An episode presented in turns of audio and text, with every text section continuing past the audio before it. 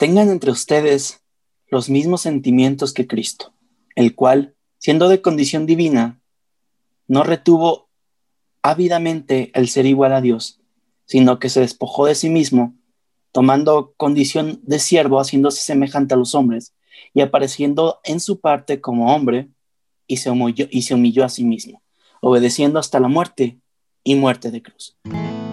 Aquí Emilio, y sean bienvenidos Apologética para Gentiles.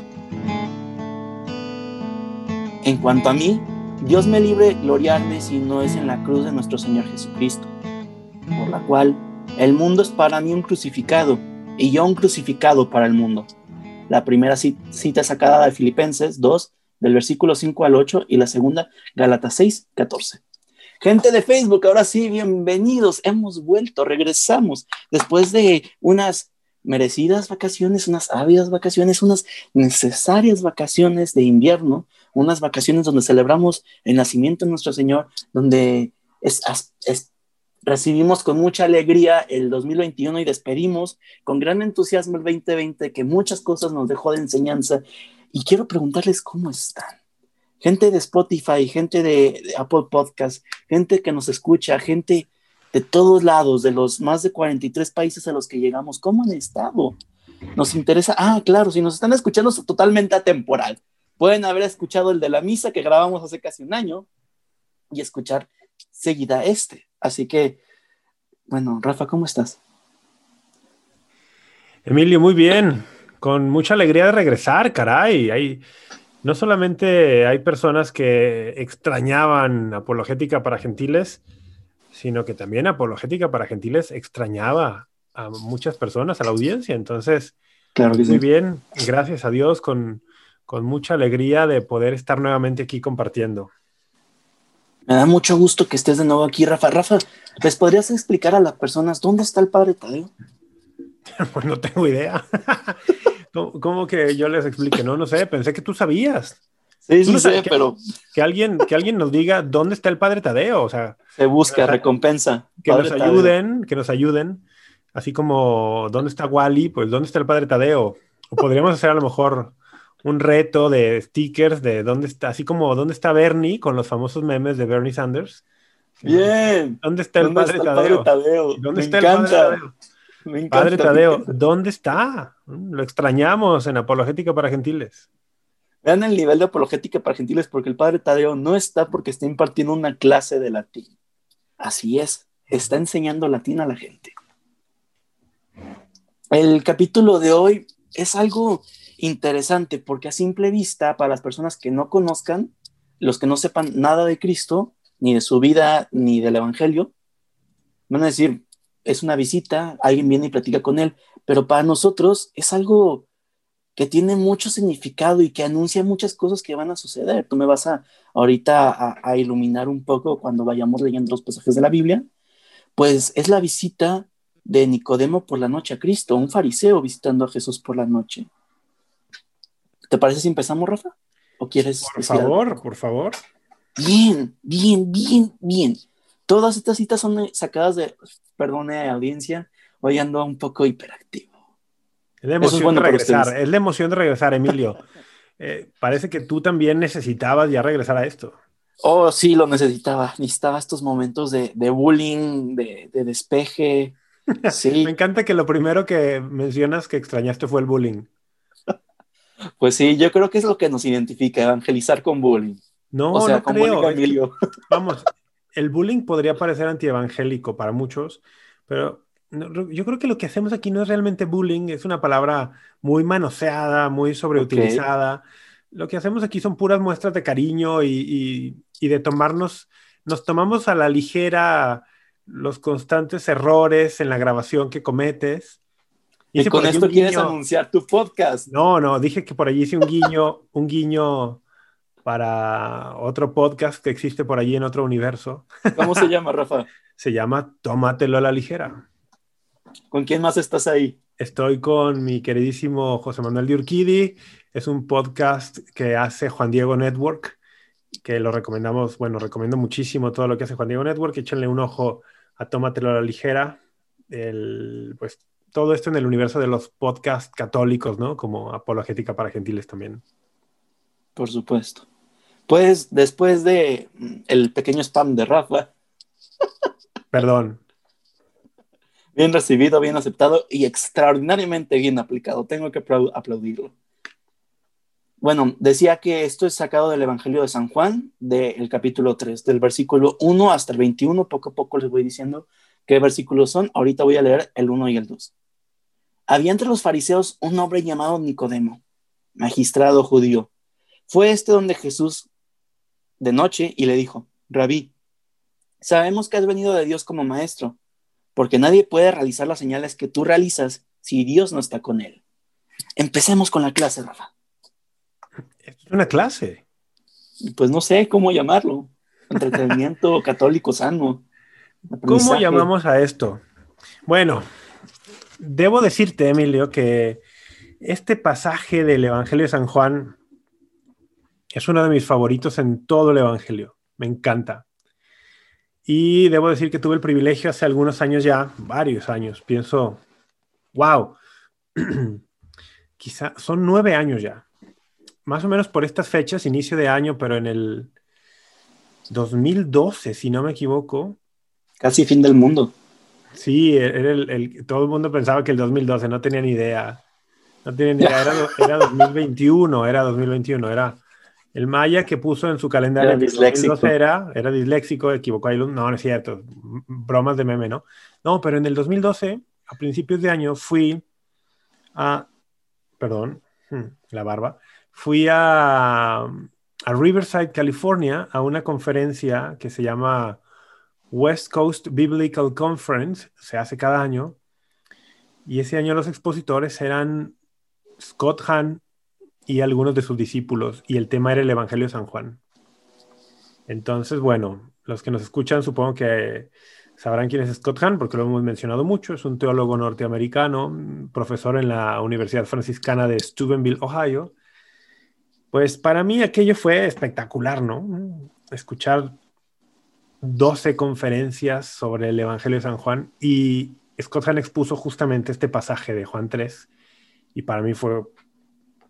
¿Cómo, cómo es esa, eso que tú haces a veces así como de... mind blown. Un mind blow, como que, te, como que te explota la cabeza. Bueno, para mí así fue escuchar aquello y ya fue mucho preámbulo, ¿no? Pero bueno, ojalá que podamos compartir un poquito de aquello.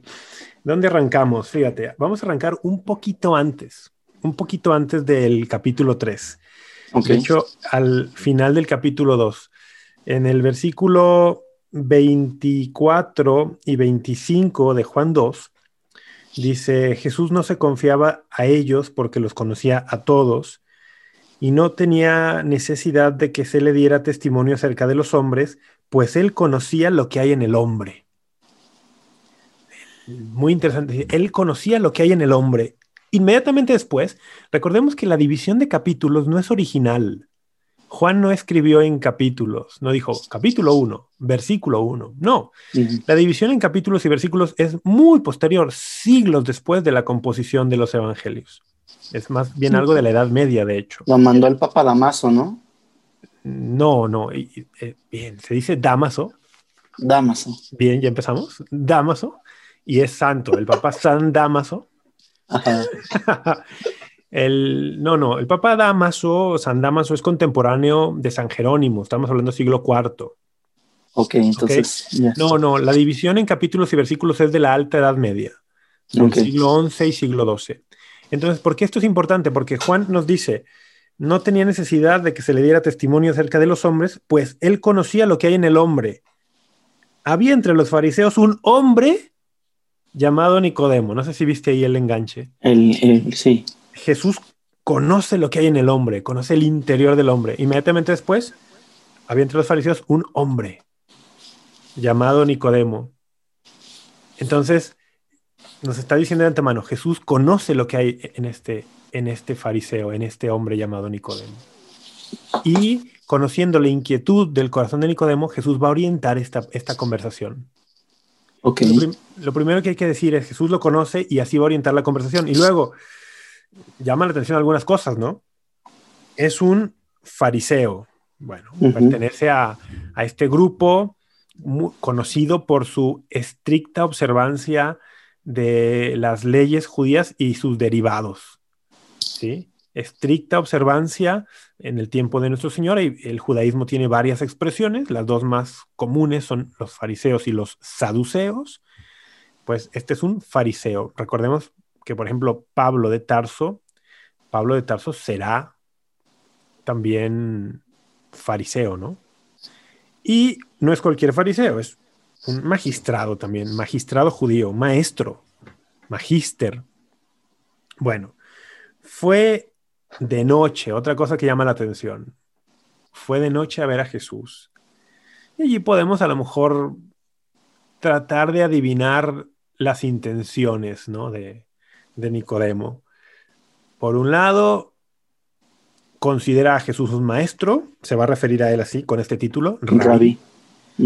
Pero por otro lado, va de noche. Sabe que Jesús no es popular entre muchos fariseos. Entonces, quizá le tiene un poco de miedo al que dirán. Quizá teme por su buena fama. Pero aún así busca. Entonces, en la figura de Nicodemo podemos vernos nosotros mismos y a muchos de nuestros contemporáneos. Yo pienso en el ambiente universitario, donde tú eres estudiante y donde yo soy profesor. Muchos chicos, chicas, a veces tienen una convicción religiosa, convicciones de fe, pero de pronto están en una universidad donde el ambiente es hostil para quien profesa abiertamente la fe cristiana. Y entonces son como estos que sí consideran a Jesús el maestro, pero a lo mejor no lo mencionan mucho, lo callan un poco. bueno, Nicodemo va así. Y empieza la conversación, ¿no? ¿Hasta qué versículo leíste, perdón? ¿Hasta dónde estamos comentando? El 1 y el 2. Ah, solo el 1 y el 2. Bueno, pues es eso.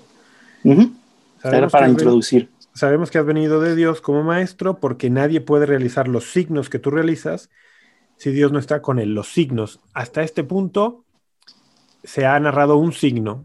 En el Evangelio de San Juan, bien interesante, no aparece. Las bodas de Cana. Y no aparece el término milagros. En San Juan aparece el término signos. Lo hablamos en los podcasts pasados para que vayan a escucharlos. Entonces, ya hubo un signo, el, el convertir el agua en vino, en Cana. Entonces, bueno, de pronto Nicodemo reconoce que estos signos de alguna manera hablan de que Jesús es especial, que es enviado por Dios. Ok, sigue. Ahora vamos del 3 al 8. Jesús le respondió, en verdad, en verdad te digo, el que no nazca de lo alto no puede ver el reino de Dios. Dícele Nicodemo, ¿cómo puede uno nacer siendo ya viejo? ¿Puede acaso entrar otra vez en el seno de su madre y nacer? Respondió Jesús, en verdad, en verdad te digo, el que no nazca de agua y de espíritu no puede entrar en el reino de Dios. Lo nacido de carne es carne, lo nacido del espíritu es espíritu. No te asombres de que haya dicho, tienen que nacer de lo alto. El viento sopla donde quiere y oye su voz, pero no sabes de dónde viene ni a dónde va. Así es todo lo que nace del espíritu. Ok. Aquí es donde viene la parte que a mí me hace explotar la cabeza, ¿no? Ok. De entrada notemos algo muy común también en el Evangelio de San Juan. En verdad, en verdad te digo. Dos veces, ¿verdad? Sí. Este dos veces, en el arameo, en la lengua aramea, en el hebreo, sería amén. Amén, amén te digo. Amén católico. Amén, católico. Sí, sí, eh, amén. los dobles amén. Aparecen varios dobles amén en San Juan. Bueno, aquí tenemos uno de ellos. Y es una forma de hablar de los rabinos, como para manifestar, mira, lo que te voy a decir es importante. Pon atención. Amén, amén, te digo. El que no nazca de nuevo no puede ver el reino de Dios. Ya complicó la cuestión, ¿no? Nicodemo nos ayuda y son, todos somos Nicodemo, así, hashtag, ¿no? Todos somos Nicodemo. ¿Cómo puede uno nacer siendo ya viejo? Bueno, aunque seas viejo o seas joven, ¿cómo puedes nacer de nuevo si ya naciste? Y Nicodemo hace una pregunta muy humana, ¿no? ¿Puede acaso entrar otra vez en el seno de su madre y nacer? Claro. Todos somos Nicodemo, o sea, hashtag. por favor, pon, todos los que escuchen este episodio pongan ese hashtag en Twitter o en Facebook mencionando qué fue lo que más les gustó de este episodio o lo que quieran. Pues, hashtag todos somos Nicodemo, Team Nicodemo, ¿no? O sea, ¿de qué estás hablando, Jesús? ¿De qué estás hablando? ¿Cómo que nacer otra vez? Y, y, hace una referencia muy gráfica, ¿no? ¿Puede acaso uno meterse otra vez al seno de su madre? No, pues no puedes. ¿De qué está hablando aquí? En el griego es bien interesante, porque lo que aquí en español, ¿qué edición de la Biblia estás leyendo? Biblia de Jerusalén. Ok, bien. En la Biblia de Jerusalén que se traduce el que no nazca de nuevo, en el griego está utilizando una expresión bien interesante, una palabra, anocen, anocen o anoten. Y en griego esto puede significar, sí, nacer de nuevo, pero también nacer de lo alto. Entonces, ¿Qué escuchó Nicodemo? Bueno, el tema es que en la lengua que hablan Jesús y Nicodemo, que es hebreo, arameo, no existe esta ambivalencia. Entonces aquí estamos, ¿qué le dijo Jesús a Nicodemo en la lengua original? No lo sabemos porque esto está en griego, pero San Juan por algo decide, cuando escribe en griego, poner esta expresión que puede tener esta ambivalencia, y no solo San Juan, ¿no? El Espíritu Santo que ha inspirado a San Juan también decide que esta palabra sea la que quede allí a nosotros ya eso pues nos ayuda y nos da luz, ¿no? Nos da una luz que Nicodemo no tiene. ¿A qué se refiere Jesús? Nacer de nuevo, nacer de lo alto. Entramos a esta idea de que el hombre tiene una vida, posee una vida, digamos, de una vida natural, pero que Jesucristo viene a darle al hombre una vida sobrenatural que no anula la vida natural, sino que de hecho la toma como base. Ok. La gracia, nos dirá Santo Tomás de Aquino en la Suma Teológica, la gracia presupone la naturaleza. Ok. La gracia no anula la naturaleza, la presupone. La vida sobrenatural, la vida zoe, se construye sobre la vida natural, digamos. Sobrenatural. Exactamente. Entonces, nacer de nuevo, nacer de lo alto, la ambivalencia que permite el griego. Y Nicodemo dice, ¿a qué te estás refiriendo? Con lo que viene después, en los versículos 5, 6, 7, hasta el 8, Jesús hace el énfasis, ¿no? Me estoy refiriendo a un nacimiento, por decirlo de alguna forma, espiritual, nacer de lo alto. No se trata de una cuestión biológica de volverte a meter al seno de tu madre. No. Se trata de que recibas una vida que tú no puedes generar por ti mismo, que tú no puedes darte por ti mismo y que tú no puedes merecer por ti mismo. Una vida que solamente el que la posee te la puede dar. Y a lo largo de esta conversación y del resto del Evangelio, se va a manifestar que el que posee esa vida es Jesús. Y por lo tanto, es el que puede comunicarla a los hombres. Esto está en la línea de que Juan nos presenta desde el capítulo 1, versículo 1. Si tú recuerdas cómo inicia Juan 1.1, dice, en el principio. Estaba el verbo. En el principio, exactamente. Y en el principio recuerda el Génesis.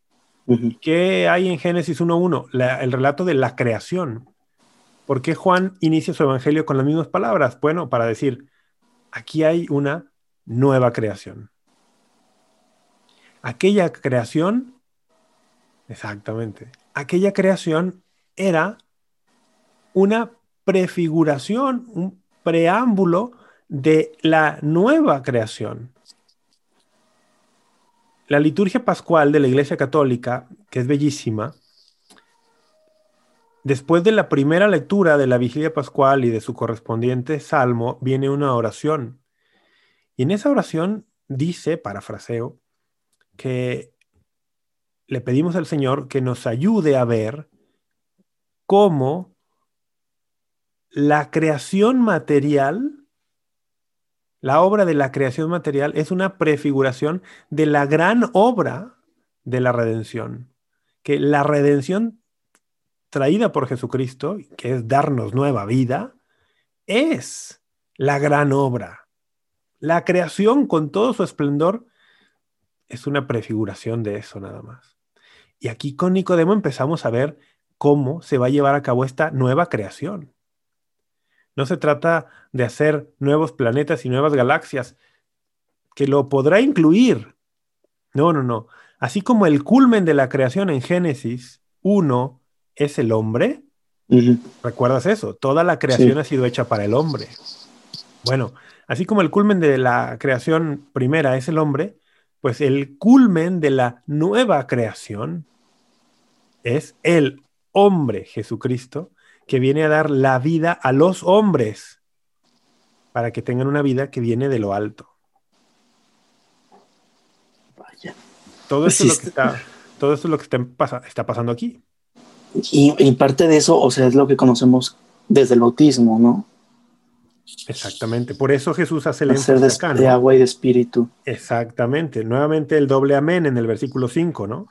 Sí. En verdad, en verdad te digo, el que no nazca de agua y de espíritu no puede entrar en el reino de Dios. Entonces, relaciona el agua y el espíritu. ¿A qué te suena eso? Al bautismo. Al bautismo tal cual. El agua, en la tradición de los profetas de Israel, se asociaba con la purificación espiritual. Mm, por ejemplo, también los manuscritos del Mar Muerto, de las grutas de Qumran, nos han mostrado que la comunidad que vivía allí también tenía en, gran aprecio los rituales de purificación por medio del agua y asociaban el agua con el espíritu. Ok. Entonces, ¿Cómo se va a nacer de nuevo? ¿Cómo se va a recibir esta vida de lo alto que vendrá a darnos la plenitud del designio divino para nosotros? No es por medio de la carne, sino por medio del agua y del espíritu. Una, una anécdota chistosa de esto. Hace muchos, muchos años, cuando yo estaba iniciando en, la, en, el gusto por la apologética, mm, un día fui a misa al centro de la ciudad de Guadalajara, a la catedral, con un amigo. Y al salir había una persona no católica, mm, perteneciente a un grupo cristiano no católico, repartiendo folletitos justo en la puerta de la catedral, mm, folletitos anticatólicos, ¿no? Y a mí me pareció de muy mal gusto que lo estuviera haciendo justo allí, ¿no? Y empezamos allí una especie de mini debate con él, mi amigo y yo.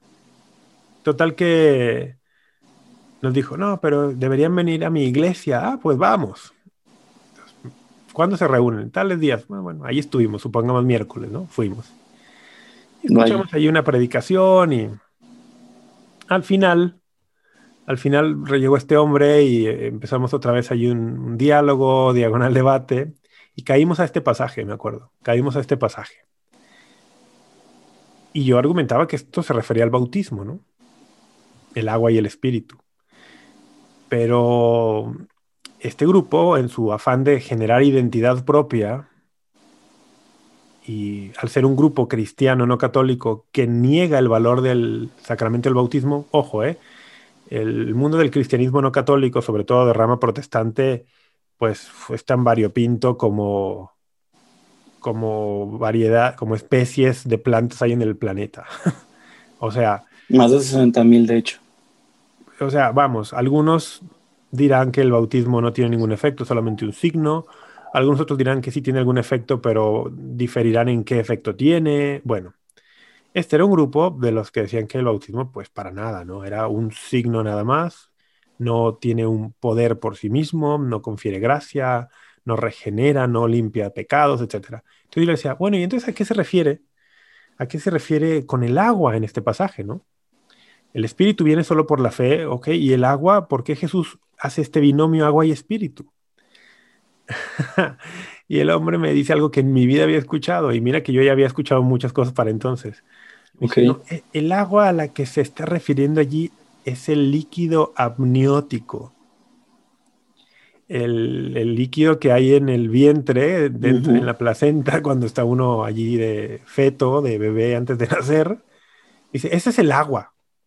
Y, o sea, como dije, wow, ¿qué, ¿hasta qué extremos llega uno para inventar una interpretación que en la Pero ahí estás naciendo de la carne. Que en la tradición, o sea, son, son, son los extremos eh, en los que los absurdos en los que uno puede caer cuando propone una interpretación que no corresponde para nada con la tradición, con la tradición cristiana, ¿verdad?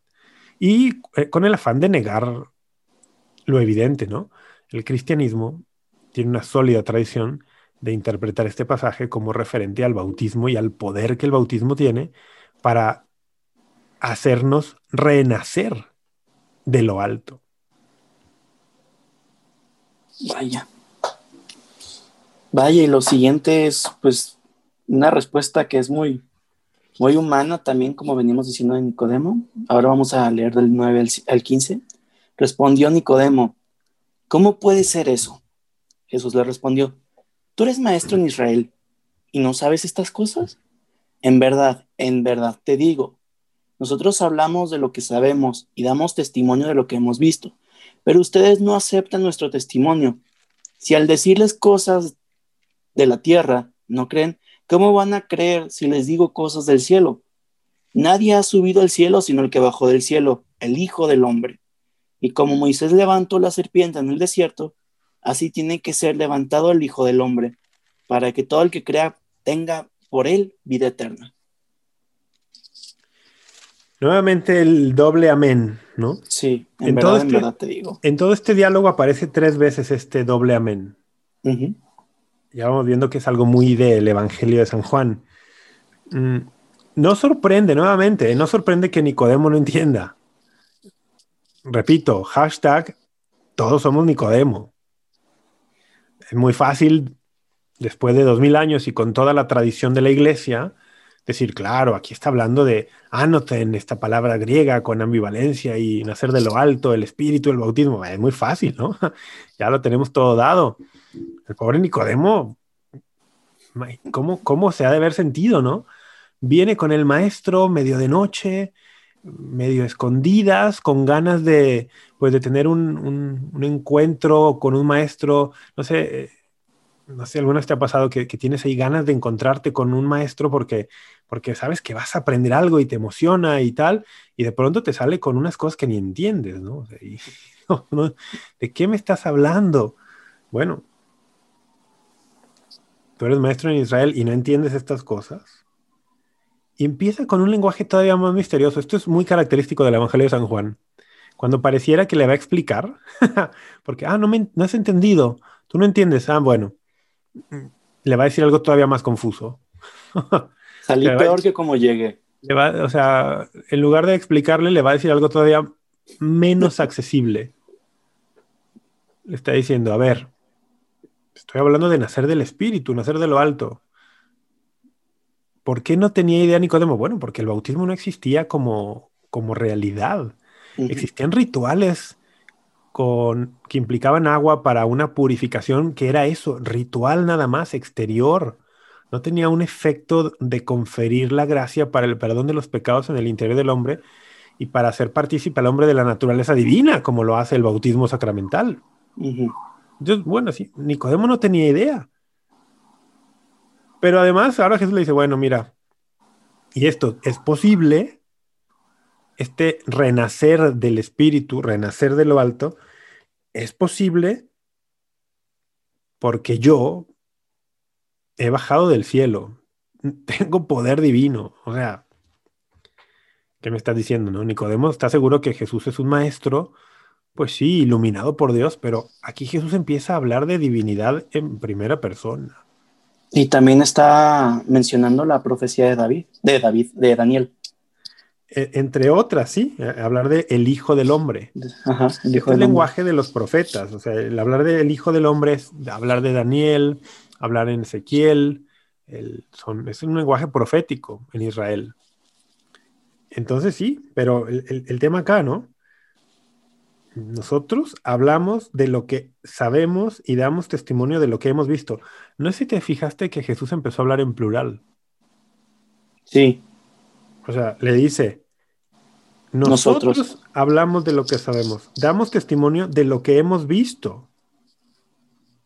Ah, caray, ¿por qué está hablando en plural? Luego más adelante sigue, ¿no? Mm, ¿Cómo vas a creer si les digo cosas del cielo? Nadie ha subido al cielo sino el que bajó del cielo. ¿A qué nosotros se está refiriendo Jesús? Está hablando de cosas que él vio en el cielo.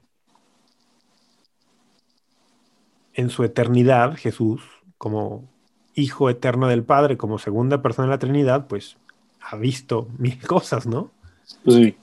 Y dice, nosotros, en mi opinión, esta es una referencia o una muy temprana revelación o primera revelación o primeros indicios de revelación del misterio de la Trinidad.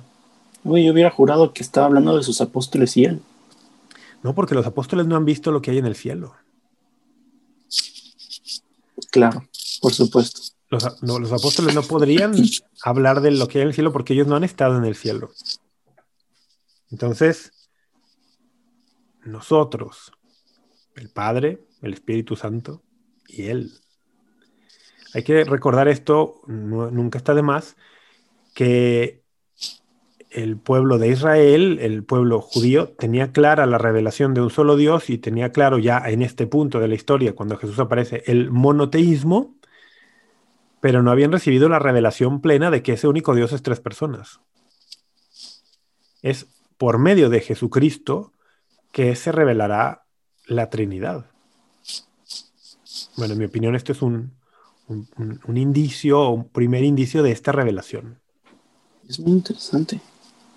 Es muy interesante. Y lo siguiente que, dice Jesús es, un, es una cita que yo creo que todos en algún momento hemos escuchado, pero no solo voy a continuar con esa cita, que es la 16, sino cierro hasta el 21.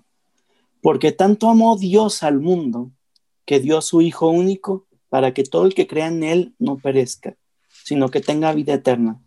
Porque Dios no ha enviado a su Hijo al mundo para juzgar al mundo, sino para que el mundo se salve por Él. El que cree en Él no es juzgado, pero el que no cree ya está juzgado, porque no ha creído en el, nombre del Hijo único de Dios. Y el juicio está en que vino la luz al mundo, y los hombres amaron más las tinieblas que la luz, porque sus obras eran malas pues todo el que obra el mal aborrece la luz y no va a la luz, para que no sean eh, censuradas sus obras, para que no sean censuradas sus obras. Pero el que obra la verdad va a la luz, para que quede de manifiesto que sus obras están hechas según Dios. Como tú bien decías, este Juan 3:16 es quizá uno de esos versículos de los más populares del Nuevo Testamento, ¿no? Sí porque tanto amó Dios al mundo que dio a su Hijo unigénito. Bueno, eh, para quien ya conocía este versículo, es bueno que sepan que es parte del, de la conversación de Jesús con Nicodemo. Hasta en cierta manera le, debemos a Nicodemo esto. Sí. Hashtag, todos somos Nicodemo. Todos somos Nicodemo. Gracias, Nicodemo, por que fuiste de noche a buscar al Señor y porque de este diálogo que tuviste con él, pues viene esto, ¿no? Que es una de las más radicales manifestaciones de quién es Dios y quién es el hombre para Dios. No vamos a encontrar, y esto es algo único del cristianismo y es algo de lo que hace al cristianismo revolucionario y escandaloso, no vamos a encontrar ninguna otra propuesta religiosa en el mundo que te diga que Dios ama al hombre al extremo de entregar a su hijo por el hombre. Esto, es lo, esto, es lo, esto es lo que hace al cristianismo único. De entrada, es difícil encontrar una propuesta religiosa que hable de que Dios ama al hombre. Eso va a, va a ser difícil encontrar, ¿no? En el Islam, por ejemplo, tú no puedes afirmar que Dios ama al hombre Ok. Y menos como un padre a un hijo, ¿no? ¿No? en el Islam afirmar que Dios es padre es, una blasfemia.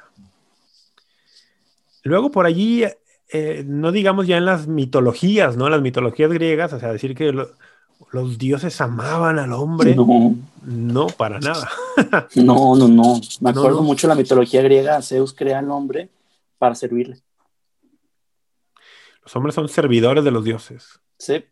Son para los propósitos de los dioses. A veces son hasta sus juguetitos.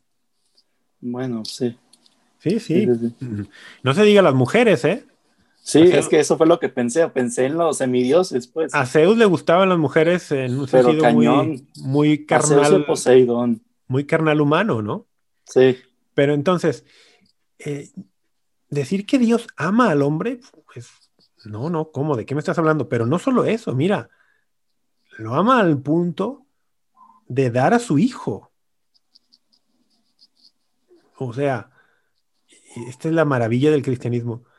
Dios Padre da a su hijo al mundo para que el mundo tenga esta vida, esta vida Zoe, que viene de lo alto.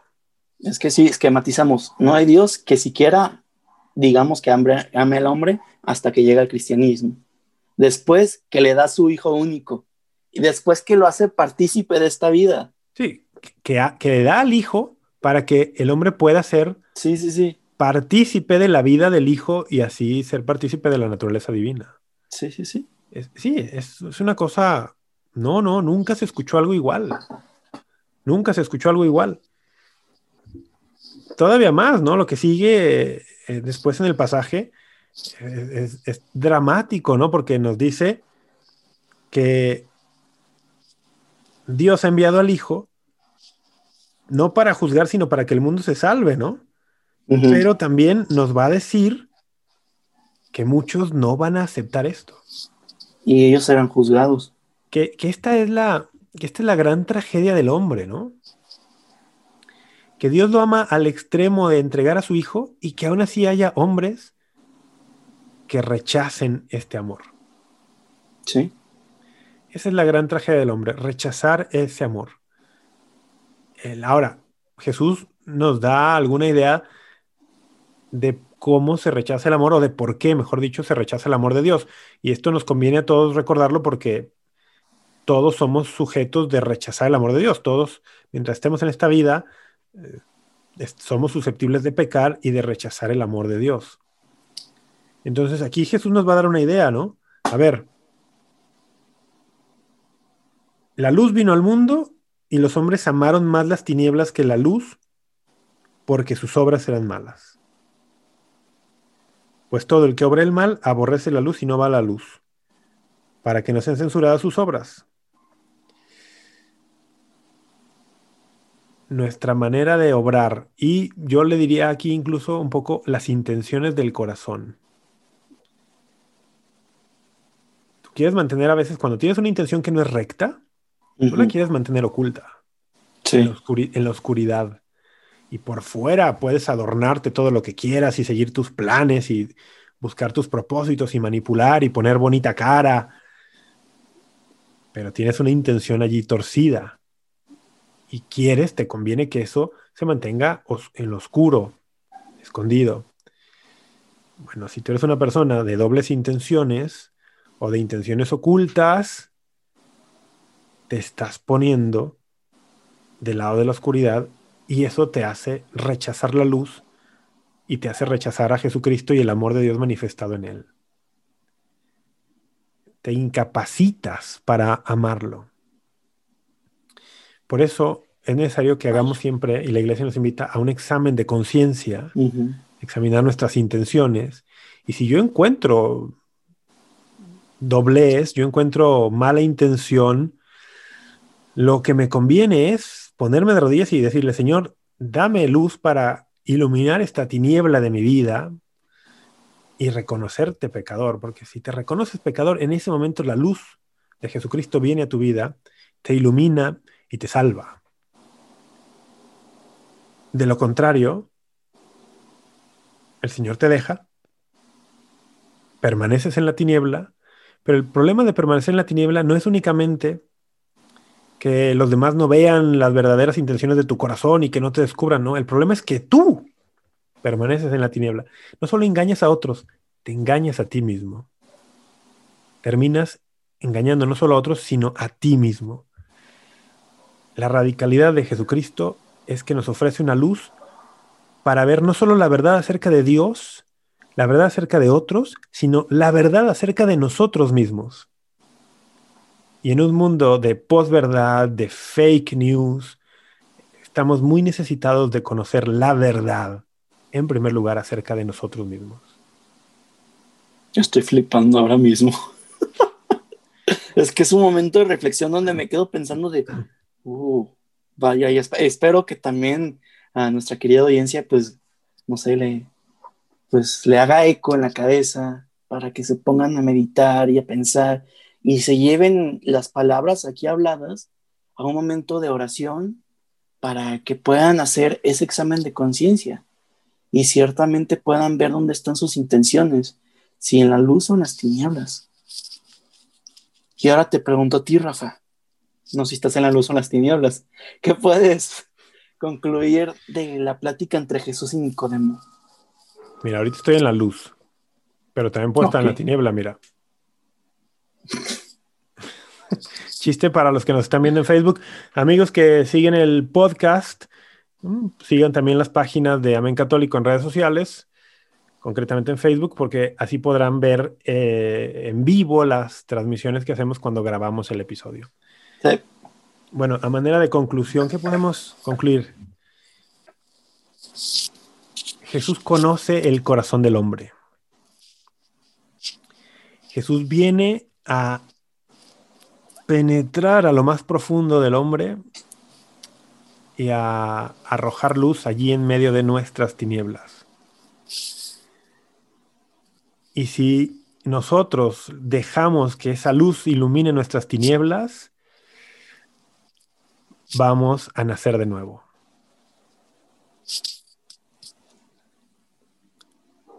Para eso vino Jesucristo. Ostras. Y es la única forma de poder cumplir el potencial para el que fuimos hechos.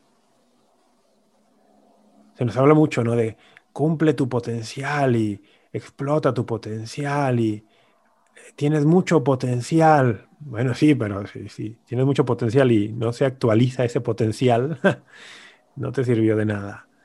Bueno, el potencial del hombre no es solo para cosas de esta vida. El potencial del hombre con el que Dios lo hizo es para recibir una vida que viene de lo alto. Hay que abrir nuestras tinieblas para que la luz de Cristo las ilumine y recibir una nueva vida. Ese sería para mí el, el core de este diálogo del Señor con Nicodemo. Vaya. es que. Ah.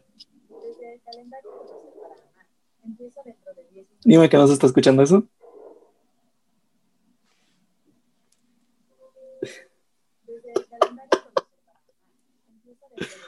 Ok. Sí, doña Alexa se puso a platicar. Pero, a ver, es que yo no sé qué concluir. Yo, yo siento que lo que tú dijiste está muy claro y das mucho más luz de la que yo podría dar. De hecho, o sea, lo que yo más me quedaba con este episodio y lo que venía con muchas expectativas es la frase de porque tanto amó Dios al mundo que dio su hijo único, porque es la frase más conocida, es el de las citas más conocidas. Pero ya viendo todo, toda la conversación es como, ostras, o sea, sí es muy importante, pero toda, todo el contexto y desde antes de la conversación y yo creo que eso nos puede dar luz de no dejarnos llevar por pequeñas citas, sino saber todo el contexto bíblico. También en el estudio de, pues, de estudio bíblico, ¿verdad? Siento que eso. Definitivamente. Es muy bueno saberse citas bíblicas y memorizarlas. Es muy bueno porque te vienen a la mente en la oración, te vienen a la mente en la conversación, pero hay que tener todo el contexto. Hay que saber que las citas bíblicas no son para... El Señor no nos dio la Biblia para que lo utilicemos como municiones en, debates o en peleas. Eh, no, no, no. La, Biblia es, palabra de Dios y hay que apreciarla y entrar a ella como quien se quiere encontrar con Dios vivo en esta palabra viva. Y para hacer eso bien, pues sí requerimos una visión más de conjunto, no aislada, ¿no? Un pasaje por aquí, un pasaje por allá. Bien, pues no me queda más que decirles las redes sociales. Nos pueden encontrar en Twitter como arroba mi católico, si no es que ya le hemos cambiado el nombre a conocer para amar. No me acuerdo cómo estamos en Twitter. Bueno, nos pueden encontrar como Men Católico, como Conocer para Amar, en todas nuestras redes sociales. Sea el momento en que nos estén escuchando, si nos escucharon en el paso. No nos pueden escuchar, olvida. No, no, acabas de crear una discontinuidad en el espacio-tiempo. Creo que no nos pueden escuchar en el pasado, pero bueno. Pero no, posiblemente en el momento que lo escuchen y estemos como Conocer para Amar en todas nuestras redes sociales. Si lo están viendo ahorita mismo en Facebook, pues estamos como Amén Católico. Eh, Rafa, ¿quieres volver a promocionar tu podcast? No, está bien así. ok, perfecto. Ya, ya en la intro, luego, luego, por si alguien se va, que escucharan el, podcast siquiera. Eh, yo sí voy a decirles que los invitamos a que se suscriban a nuestro podcast VIP. Para más información, vayan a nuestro Instagram. Pues la predicación de la cruz es una necedad para, lo que para los que se pierdan, más para los que se salvan, para nosotros, es fuerza de Dios. Primera Corintios 1.8. Esto fue Apologética para Gentiles. Un saludo a todos y hasta la próxima.